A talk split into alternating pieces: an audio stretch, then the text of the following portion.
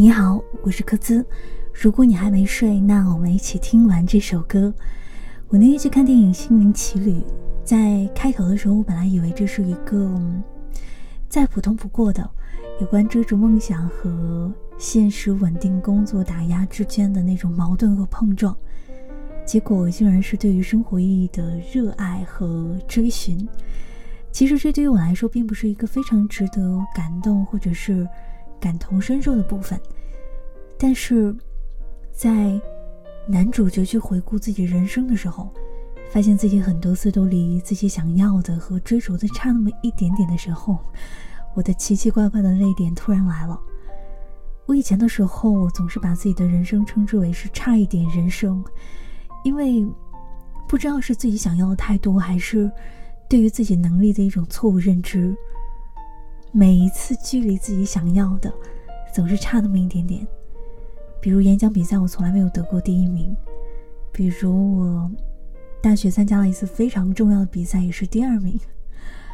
嗯，在获得工作的过程当中，距离自己想去的地方只差那么一点点。但是我自己的那一点该死的乐观，总是会提醒我，就是因为这些，你才经历到了一些。你才遇到了一些，好像也对差一点人生所给予的一切，觉得由衷的满足。而那天我在看这部电影的时候，我有了另外的一些想法。我们很多时候都觉得人生似乎没有意义，可是好像又是因为每一次的这些差一点，却让我们依然想要去追寻，想要去做一些什么，然后人生开始变得更加有意义。哪怕在很多追寻的道路当中，我们。挫败的，突然开始不知道自己究竟想要什么，但是却养成了变优秀的好习惯，这好神奇是吧？所以是时候好好享受一下我们的差一点人生了。最后经历所有应该经历的长大，然后找到最适合自己的地方，我是这么想的。而今天想和你分享的这首歌是黄建为的《青鸟》。如果你把黄建为的歌通通都听一遍，你可能会发现他音乐当中对于人的关怀要非常非常多。之所以是这样，是因为音乐对于他来说其实是一个副业，他的主要工作是职能治疗师。这是一份怎样的工作？嗯，对于那些心理上会有一些障碍，或者是身体方面行动不是那么便利的朋友，那职能治疗师可以帮助他们最大生活的独立性。以前的黄建为在零八年有一张专辑叫做《Come to Me》，其中《明天的事》就是写给那些他曾经照顾的人们。嗯，我这里必须要说，选择他是因为他本来其实是有机会选择音乐专业的，但是差一点啊没有选择，而做了职能治疗师，因为他希望可以多和人接触，多去听听他们的故事，多去做一些很有意义的事情。如果在你因为一些无法得到而缺少一些勇气而觉得很难过的时光，我觉得你可以去听听看他的专辑。我第一次听他那个时候，他二十五岁，现在十几年过去了，他的安慰感和舒服感也会变得强很多。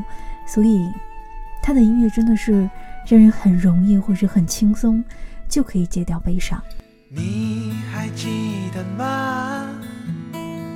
当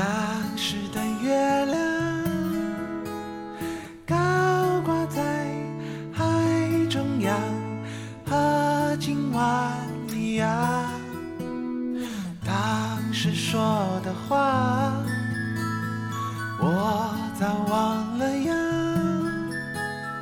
闭上眼，都是你幸福的模样。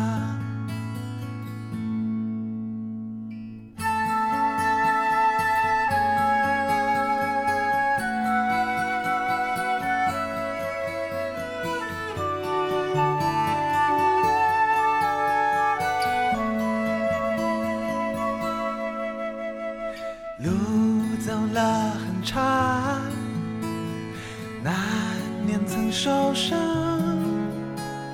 走过了，回头望，天空多晴朗。那眼角的泪光，是青春的代价。流的泪在心上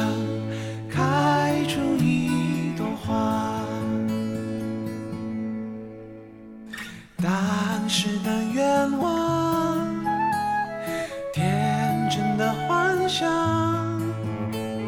像是风筝转啊转，如今飞到何方？那眼角的泪光，是青春的代价，代价，流的泪在心上开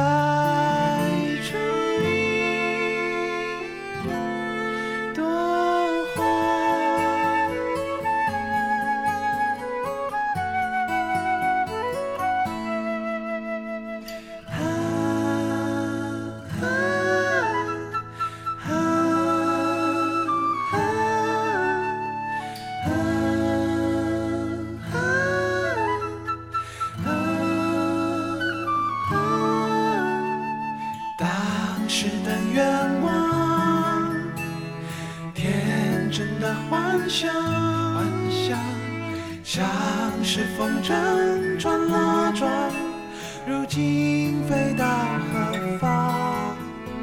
那眼角的泪光，是青春的代价，代价，流的泪在心上开